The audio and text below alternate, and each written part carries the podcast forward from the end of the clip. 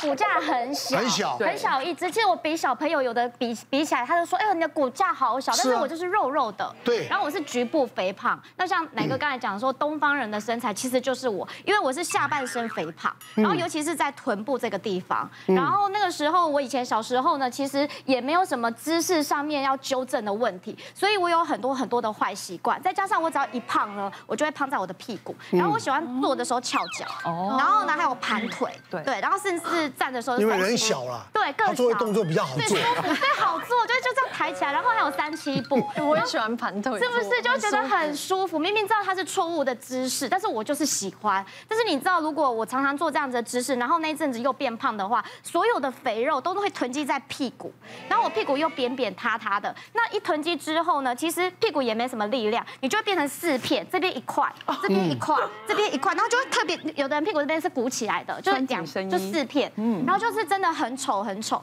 后来呢，你知道我就是一直觉得我自己是性感路线的那个女星，你自己觉得？比基尼啊，穿小短裤、小热裤。然后有一次我穿小短裤、热裤的时候，就被一个一个就是工作人员说：“吼，你这样真的很不 OK 耶，就是因为那个屁股两条就是很垂，然后因为姿势不良，所以有一一边特别垂，然后高低不一样，所以我就想方法去解决，我就想到埋线，对。”我就是去埋屁股，埋局部的啦，它局部受局部。对，就是我想要局部，因为我局部埋在这边，但是有点尴尬，因为埋线必须要脱脱裤子，然后那个那个医师就一直埋一直埋，你知道，因为屁股真的太大了，我埋了二十几条，很多埋很久，而且它还要调整，因为两边不一样，有一边埋的特别多条，然后在埋的过程中，你还会发现线跟线有点打到，然后它还要再慢慢抽回来再再埋，就长长短短这样埋，埋完之后我觉得是有差，但是其实其他的人看都觉得还好。对，然后我就觉得我花了这么多钱，然后效果也没这么好，然后慢慢就觉得说，哎，那我是不是应该试着去健康一点，才开始去运动？那我也是利用两年的时间拿去做一个健身的一个运动，后来呢，屁股就慢慢的练起来，往上提了。对，就因为我屁股肉很多，一提起来其实就蛮好。做抬臀动作就好了嘛。对，但是你知道屁股要练很久，就肉太多了。然后也改掉我的坏习惯，因为我觉得这个翘脚我还是很想翘，但是我每次想到屁股两四片，我就把它放下来，就放下来，就很想翘，还是放下。后来我就练完之后呢，很多朋友看到我的臀型就夸奖我说：“哎，小扣你的臀型真的很美。”我才知道说哦，原来运动这件事情是最好的方法。不过讲到运动啊，我我觉得现在在场各位，我听到运动都 OK，但是其实有一种就是我们刚刚提到第二个叫做每天做高强度运动。是、嗯、这个东西，其实呃，真的要小心。所以我真的在门诊中遇过一个病人，这个病人我印象太深了。他当时挂号来的时候呢，他他他第一次来，但是他就一直跟我说：“拜托。”请你救我哈！我看到他，其实我一直在想说，你你没有任何要减重的问题，因为他就是一个正常人，就是一个身材很好的人。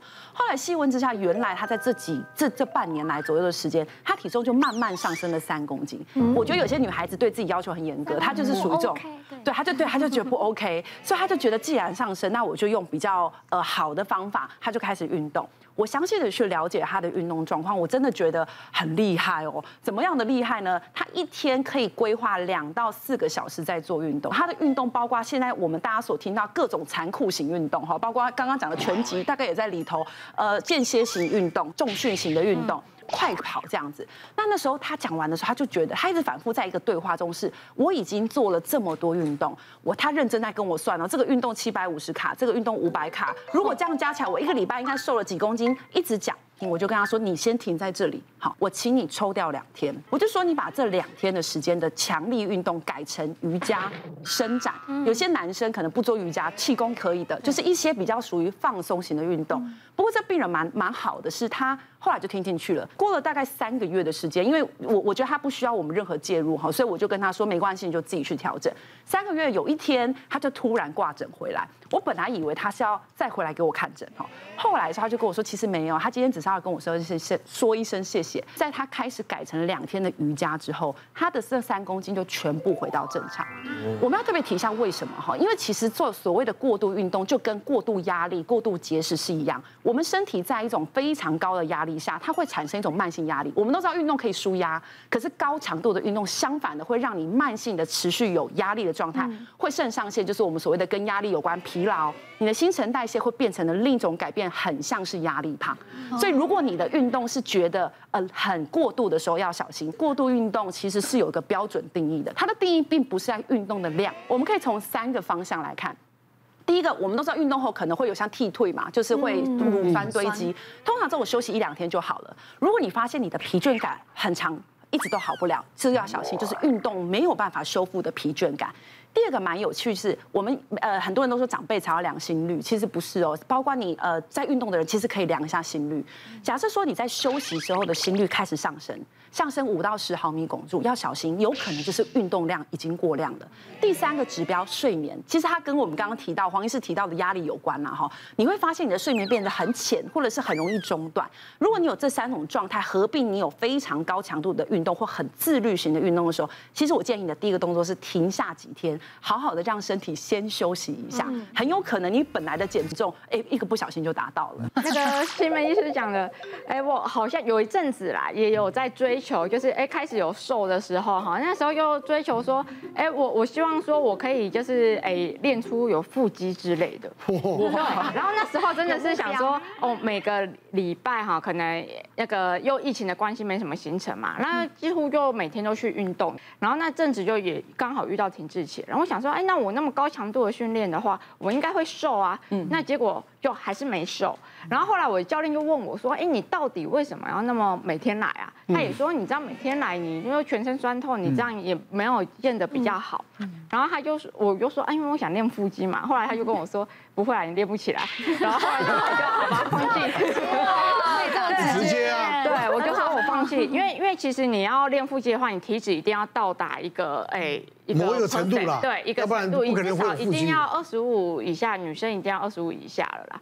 对，所以那个我后来就算了，就不要再强求了。不要再强求之后，哎，我的体重又开始在掉了。对，然后而且之前我我其实有一个很不好的就是，哎方式，因为其实在我还没有正式的开始运动之前啊，我其实在以前很胖的时候，我每天其实也会上健身房，然后会跑步。那跑步的话，当然是一个很好的效果，就是你你有跑步的话，其实你体重就会维持或者是会再掉一点了嘛。那可是我会变说，如果我今天太忙了，行程没有跑，那可能中断个一两个礼拜，没再去跑步了，哇，我的体重又开始这样往上冲，对。然后，哎，往上冲之后，又会觉得说，哎，怎么会变成这样？然后又开始逼迫自己，可能要再去跑步啊，那或者说试其他方法，像之前又有试过什么防弹咖啡，嗯，那就是咖啡加椰子油，然后再加奶油，就非常一个油腻腻的咖啡，对。然后那就早上喝一杯，其实真的很难喝，很油，对。可是那时候也喝，哎。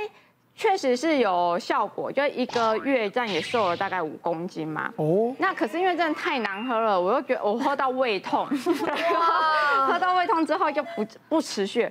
结果天哪，那个之后又胖了十公斤，对，所以之后我就哎算了，我不要再试各种的偏方了，就到到此为止。嗯，对，直到我后来就是朋友介绍去健身房之后，哎，后面才一直持续到这样都没有复胖。嗯嗯嗯嗯。第三个这个这个叫做进超商，这个确实好蛮容易胖的。对，其实我们是我们有饥饿，很有分成生理性的饥饿，我们真的觉得我有这个。需要吃东西的欲望来了，或是我觉得真的血糖降低了，我需要吃。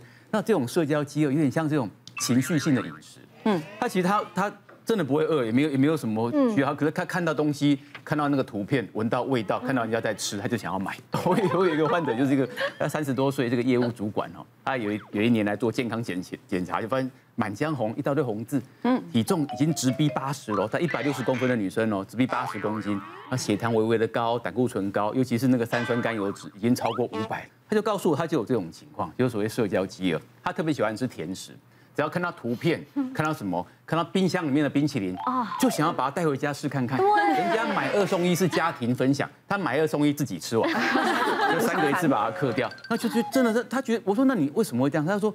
你有什么压力？他说：“其实我也不知道什么，他就是一种情绪的抒发。他觉得自己这样奖励一下自己，有一种回馈感。我好像曾经听过有一个心理医师讲，我就跟他说：你要不要尝试来当美食家？用一个态度来转念，就是说以后我东西我要挑选过，我当个美食专家，我不要说看到都买回家以后，你就说我要做个很挑剔的人。我说这个东西真的值得我来推荐吗？我要不要买？就这样，结果失败了。三个月回来之后，他就说他觉得每个都看起来很好吃啊，他觉得都不错啊，都他这个美食家不挑剔，就什么都还是一样，所以他一样社交饥饿一样。其实人家买给他，他也吃。超商还一看到超商就进去看看，哎，这这个月有没有推出什么新的口味的冰淇淋？真的，因为美食家要找新口味，就一直吃吃吃吃吃。那怎么办呢？那医生你还有没有什么办法？我想说，好吧，那就如果你真的要这样，我们就现在很流行叫做肠道荷尔蒙的针剂嘛，我们叫做瘦瘦针嘛。嗯。你可能只能这样子，那种那种针剂就是一个叫肠泌素针剂，打皮下的，一个礼拜打一次或每天打一次，嗯，就可以从中枢抑制你的食欲了。我一个朋友。一百二十几公斤，后来呢，因为他本来就有糖尿病，然后就打这个，哎，医生就建议打，好像也不便宜啊。然后呢，打了瘦了九十几公斤。嗯，哎，我看过，因为很久没看过什么瘦，他说我打那个东西，我告诉你，隔了一阵子，我一看看了。